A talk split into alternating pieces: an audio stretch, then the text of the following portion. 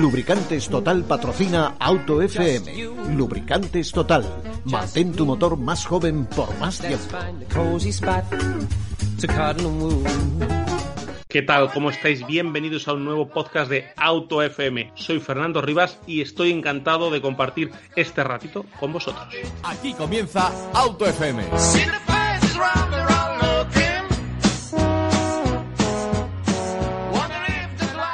Arrancamos podcast. José Lagunar, ¿cómo estás? Hola Fernando, encantado de estar otro día por aquí en la oficina de Auto FM. Además, hoy eres protagonista. Hoy nos vas a contar ese primer estudio sobre el uso de accesorios ¿no? en el interior de los coches en España, ese estudio que ha hecho Ribekit Seguridad, que hoy vas a ser entrevistado, además de compañero eh, de Auto FM, hoy vas a presentarnos este estudio y queremos que nos cuentes con detalle, pues como digo, este primer estudio sobre el uso de accesorios en el interior de los coches en España. Lo primero, José, en Ribekit no paráis. ¿Por qué se os ocurre hacer este estudio? Bueno, pues sinceramente surge de una forma bastante simple y sencilla.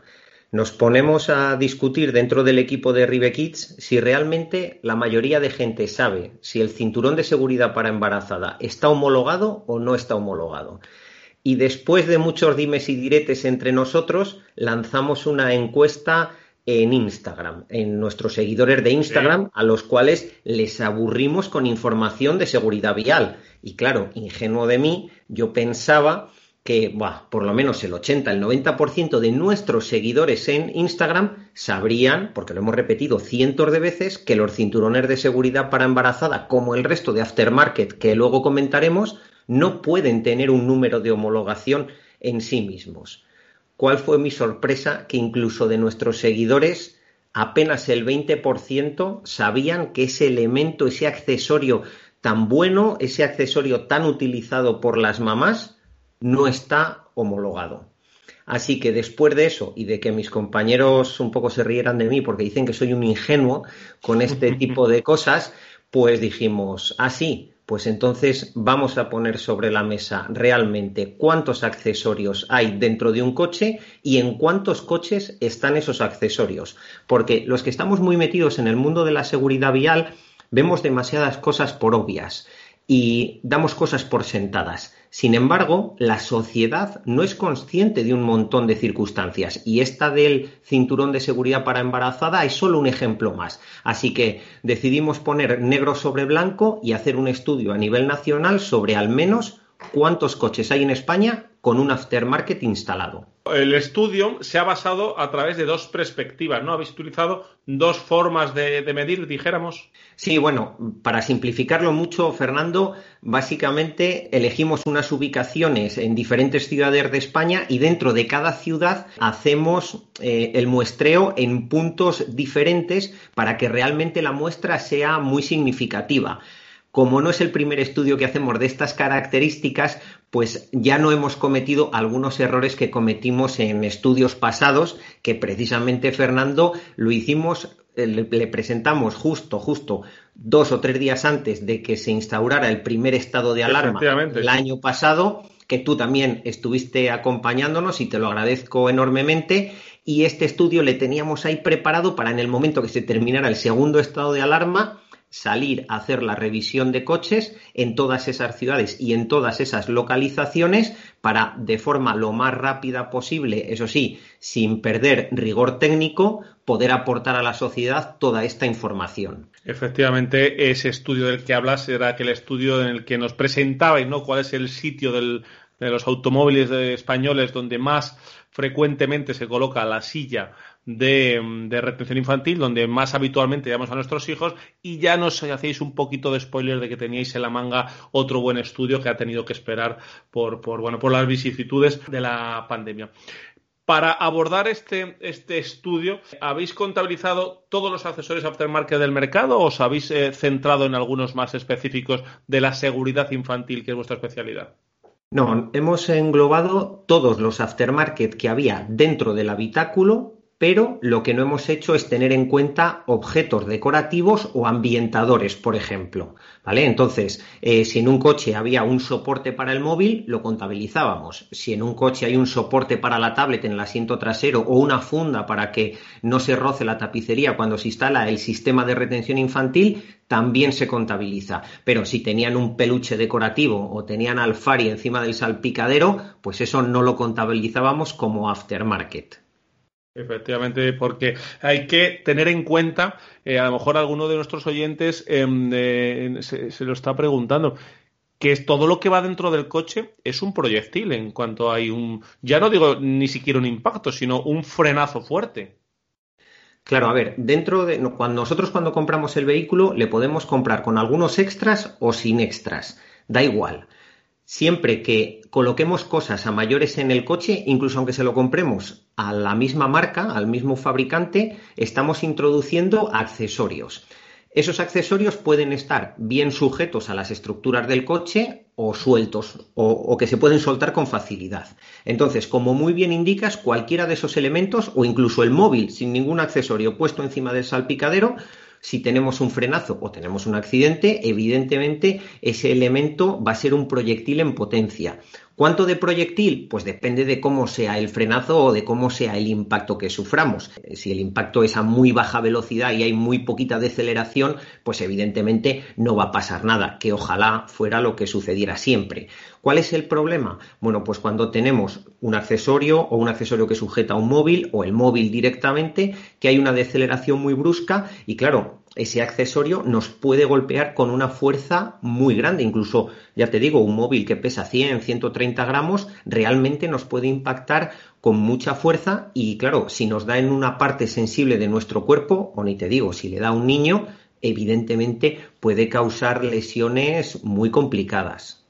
¿Y para qué nos va a servir porque sé que este estudio tiene un, un, trasfondo muy importante y que nos va a beneficiar a todos y quiero llegar a él, José. ¿Para qué nos va a servir este estudio sobre el uso de accesorios en el interior de los coches? Bueno, pues en primer lugar para tomar conciencia de cuál es la realidad. Es complicado hacer un análisis, una investigación sin tener antes un estado del arte. Eh, nadie va a patentar nada si antes no hace un estudio del estado del arte, o sea, qué técnica hay alrededor para conocer qué es lo que hay. Bueno, pues eso es lo que hemos hecho aquí en este estudio. Es ver exactamente qué se está haciendo, qué se está usando, cuáles son los accesorios más usados, los menos usados, para realmente, primero, generar conciencia a la sociedad de lo que está haciendo, del uso que se está haciendo, y en segunda instancia, solicitar a las administraciones públicas que de una vez por todas regulen de una forma homogénea y de obligado cumplimiento todo este tipo de accesorios que hay dentro del vehículo. Y me dirás, es que no están homologados, pero se pueden ensayar, no se pueden ensayar. A ver, la inmensa mayoría de los accesorios que hay dentro de un vehículo, hay protocolos internacionales perfectamente definidos para ensayarles, hacer crash test y verificar si son seguros o no son seguros. Eso se puede hacer y muchos de los fabricantes lo están haciendo. ¿Qué es lo que solicitamos a la Administración? Un paso más que homogeneice mucho todos esos ensayos, que diga, vamos a ver, vamos a hacer este protocolo para que todos los que están aquí colocados tengan que pasar por aquí, por aquí, por aquí, y sobre todo, que sea de obligado cumplimiento, porque hasta ahora los fabricantes hacen este tipo de crash test de forma, digamos que casi voluntaria o sin el casi. Efectivamente, es eh, de manera voluntaria, ¿no? Es que da al criterio de, ese fabricante. Oye, y una vez que habéis hecho este estudio, danos el dato. Siempre hablamos contigo de datos. ¿Cuántos coches circulan en España con un accesorio aftermarket sin homologación?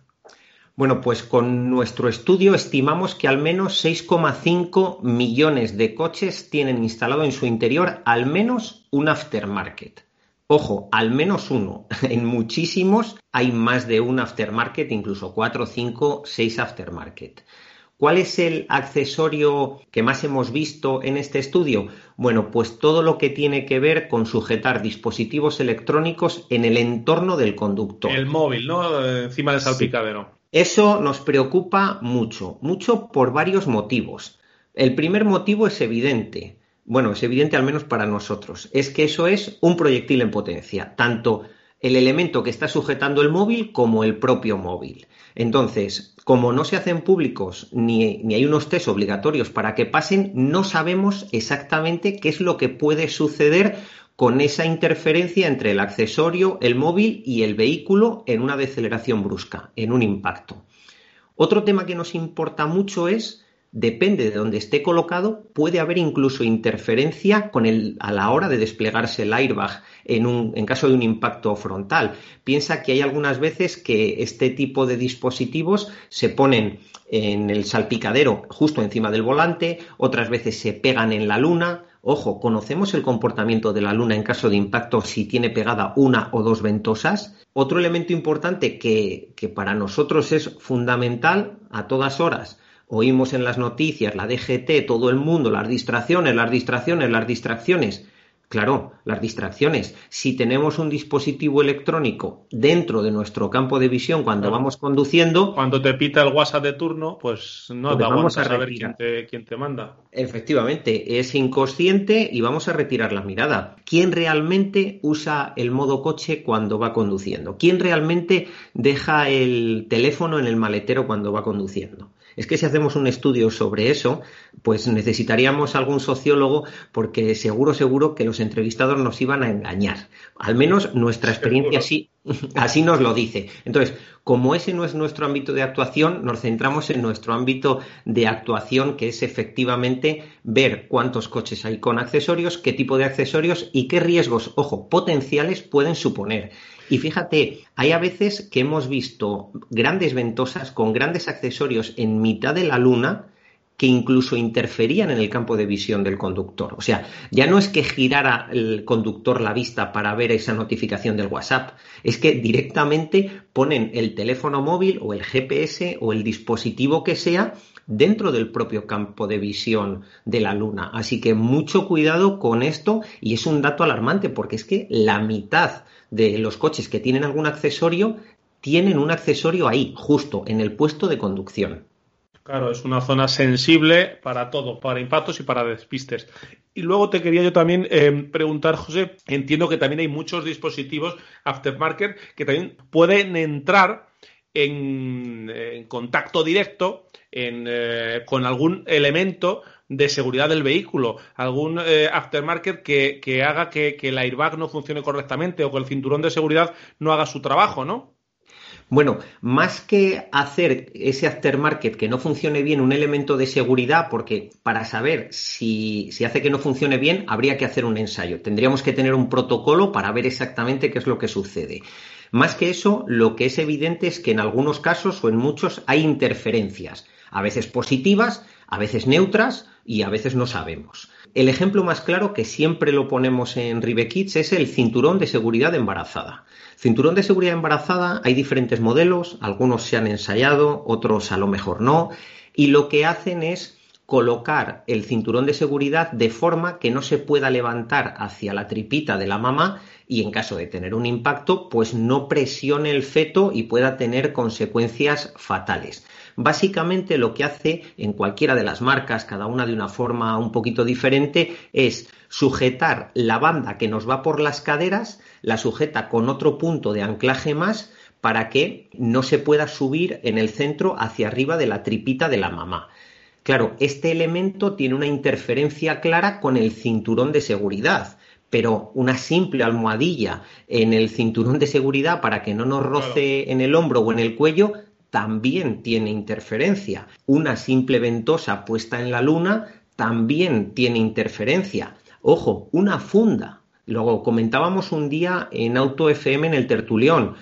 Colocar una funda en un asiento que tiene un elemento de seguridad pasiva, como por ejemplo el airbag, está haciendo una interferencia de la cual desconocemos absolutamente cuál va a ser el comportamiento de ese airbag. Pero es que incluso en ese mismo asiento poner una camiseta para que haga de funda, tampoco sabemos qué es lo que está pasando o lo que puede pasar con el despliegue de ese airbag lateral que sale del asiento del coche. Efectivamente, hemos hablado aquí y tenemos eh, la información en la web en autofm.es sobre lo importante que es no conducir con un abrigo. Imaginaros si el simple hecho de ir con el abrigo, con un abrigo de invierno, entre nuestro cuerpo y el cinto, o ese abriguito de a nuestro bebé también entre los arneses y el cuerpo del niño, es importante que lo quitemos, imaginaros cualquier otro, otro elemento.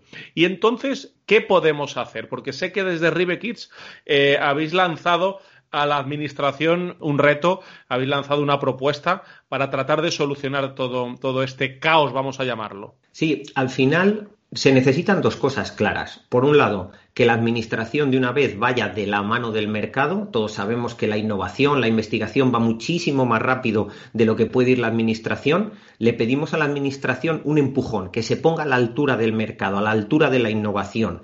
Y, si necesita ayuda, no hay problema. Hay muchas empresas en España que estamos dispuestos a echarles una mano para que entiendan eh, mucho mejor y de forma mucho más ágil cómo funciona la innovación, para que de una vez la normativa, la tecnología y la innovación estén englobadas en el mismo ámbito, no que una tecnología salga al mercado hoy y no se regule hasta dentro de 10 años. Ese es el empujón que le pedimos a la Administración. Y a los usuarios finales lo que les pedimos es que sean conscientes de lo que están haciendo, que sean conscientes de que cada elemento, ya no un accesorio, o sea, dejamos el bolso, dejamos una botella de agua, dejamos el móvil, cualquier elemento dentro del vehículo es un proyectil en potencia, pero especialmente cuando hablamos de niños. Y cuando hablamos de niños es que nos encontramos que prácticamente el 45% de los coches que tienen un sistema de retención infantil instalado tienen además un accesorio relacionado o bien con un espejo para vigilar al niño o bien para sujetar una tablet o para sujetar un teléfono. Y ante eso hay que ser claros con los papás. Ojo con ese tipo de elementos, que estén perfectamente asegurados a estructuras sólidas del vehículo, que no puedan salir volando bajo ningún concepto. Y un punto más, ojo con la distancia desde la cara del niño a ese dispositivo electrónico. También en AutoFM hemos insistido muchas veces en esto. Vamos a ver, no podemos poner una tablet en el reposacabezas del asiento delantero, echar el asiento atrás del todo y dejar la cara del niño de la tablet a 30 centímetros. No podemos porque en un simple frenazo eh, la inercia del niño va a hacer que se golpee contra la tablet. Y si tenemos la mala suerte de tener un accidente, pues la severidad del impacto va a ser muy grande y las consecuencias pues muy feas. Así que por favor como mínimo, como mínimo, siempre dejen 55 centímetros desde la carita de los niños al primer objeto que haya delante de ellos. Y si en vez de una tablet no es nada, pues mejor que mejor. Que cuando éramos nosotros pequeños íbamos en el coche, cantábamos, jugábamos al veo veo o hacíamos otras cosas, no teníamos que estar pendientes de una tablet para que los niños no dieran guerra. Claro, Fernando, que en aquella época éramos nosotros, éramos nosotros los niños y no nos enterábamos si dábamos guerra. Efectivamente, recuerdo yo siempre me contaba a mis padres que yo apenas con, con un dos añitos eh, hice un, un París, un París Madrid que vivíamos mi familia en, París, en una cestita eh, puesta así en el asiento trasero. Imagínate cualquier mínimo frenazo, da, miedo pensar y verlo. Oye, José, ¿y esta situación de estos accesorios aftermarket sin homologación con fabricantes que han ensayado, que han testado, que se han gastado el dinero, que, han eh, querido eh, comprobar que sus accesorios son, cumplen y son seguros, ¿Por qué no se ha regulado? ¿Ha sido eh, dejadez por parte de la Administración? ¿Hay alguna dificultad para hacerlo? ¿Por qué crees que se ha llegado a este punto? Bueno, pues sencillamente porque el mercado ha seguido avanzando, pero la Administración no. Entonces, por eso reclamamos a la Administración. No creo que haya nada malintencionado por parte ni de ningún fabricante ni de la propia Administración. Simplemente que van a velocidades diferentes. Al final, para generar una normativa, para generar un protocolo de verificación técnica de seguridad, para hacer todo este tipo de cosas, pues se tienen que poner de acuerdo distintos técnicos, a veces de distintas administraciones, y eso es lento. Ya sabes que las cosas de palacio van despacio. Y sin embargo, en paralelo, bueno, pues las empresas privadas seguimos invirtiendo, seguimos investigando, el mercado va demandando cosas nuevas y al final, esto que pasa con los aftermarket no solo pasa con los aftermarket, pasa prácticamente en cualquier ámbito de la vida en el que por un lado va la necesidad real de la sociedad y luego la normativa va, pues eso, 10 o 15 años atrasada. Fíjate, el tema del cinturón de seguridad embarazada, que es de uso común en toda Europa desde hace más de 10 años, aún hoy sigue siendo un elemento que no puede tener número de homologación. Y no es que los propios fabricantes de esos accesorios no queramos tener el número, al contrario, nos encantaría. El problema es que, bueno, pues la administración va demasiado despacio. Las cosas de Palacio van despacio y mientras pues tenemos 6,5 millones de coches con esos utensilios en, en las plazas, eh, en el interior de, los vehículos.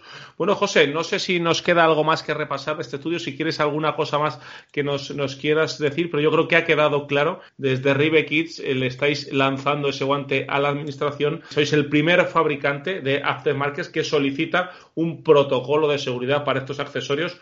Déjame que te haga la última pregunta. Cuando Rive Kids solicita que haya un protocolo de seguridad, obviamente es porque sabe que su Race Mob da la talla porque así lo habéis testado. Claro, y seguramente no solo nosotros, si la inmensa mayoría de los aftermarket que hay ahora mismo puestos en el mercado son productos seguros, la inmensa mayoría, porque los fabricantes todos o la inmensa mayoría, estamos preocupados por la seguridad. Todos hemos hecho un montón de crash hacemos conformidad de producción, nos preocupamos de forma real por la seguridad de los productos. Por eso creemos que lo más justo para el consumidor y para el usuario es que la administración lo regule, para que no sea necesario que haya nadie que pueda tirar de las orejas a otro o que se puedan hacer malas interpretaciones. Al final no es cuestión de meter el miedo a la gente en el cuerpo, sino que sean conscientes de lo que hay, que también eh, la Administración vea el volumen del problema que hay, no porque esos accesorios eh, sean peligrosos por sí mismos, sino porque se han extendido tanto que un porcentaje muy alto del parque automovilístico tiene un accesorio instalado. Insisto, no porque realmente vayan a ser todos ellos peligrosos, ni mucho menos. Seguro que la mayoría son absolutamente inofensivos, pero la Administración necesita regular esto, ver primero cuánto de grande es la situación, que realmente hay miles y miles, bueno, hay millones de coches, al menos 6,5 millones de coches con algún elemento de este estilo, que necesita esa regulación y las familias que usen estos accesorios que lo hagan con responsabilidad, que sean conscientes de los riesgos que están asumiendo, no por el mero hecho de usar un dispositivo, sino por no colocarlo en el sitio adecuado, por colocarlo y que eso provoque un despiste, por colocarlo y que eso pueda tener una interferencia. Hay que ser consciente y al final necesitamos que la Administración haga normativas, pero también a nivel social necesitamos educar y formar a toda la sociedad en ámbitos tan importantes como la seguridad en el automóvil. Obviamente, esas cosas tan importantes que desde Ribequid nos abréis, nos los ojos. Bueno, pues José Lagunar, de CEO de Ribequid, muchas gracias por contarnos y muchas gracias por implicaros hasta el fondo en este estudio. Nada, gracias a, vosotros, gracias al equipo de Auto FM que siempre nos dan cabida en sus, en sus micrófonos para sus oyentes, para sus lectores y para nosotros es un verdadero placer poner sobre la mesa estos datos y a ver si somos capaces entre todos de que la Administración de verdad empiece a rodar en este aspecto y dentro de unos años podamos hacer otro estudio en el que veamos que la inmensa mayoría de los aftermarket que hay en el interior de los coches sí tienen homologación, porque serán igual de seguros, pero al menos ya podrán tener homologación esos fabricantes. Efectivamente, que os escuchen, que os escuchen como debe hacer la Administración, como hemos dicho en más de un programa de Auto FM. Escuchar a los fabricantes de coches, de aftermarket, son los especialistas y son los que saben del tema. Lo dicho, José, muchas gracias. Gracias a vosotros, un abrazo. Bueno, pues eh, seguimos, seguimos en AutoFM, en autofm.es, en arroba AutoFM Radio en el canal de YouTube de AutoFM y cualquier sugerencia, duda, cualquier cosa que queráis preguntar, en este caso también de aftermarket, cualquier cosa, cualquier duda que os haya quedado o, algún elemento que tengáis en el coche, tengáis dudas, queráis preguntarle a José Lagunar, conexión directa con él en info Lubricantes Total te ha ofrecido AutoFM. Lubricantes Total. Mantén tu motor más joven por más tiempo. Onda Cero Madrid Sur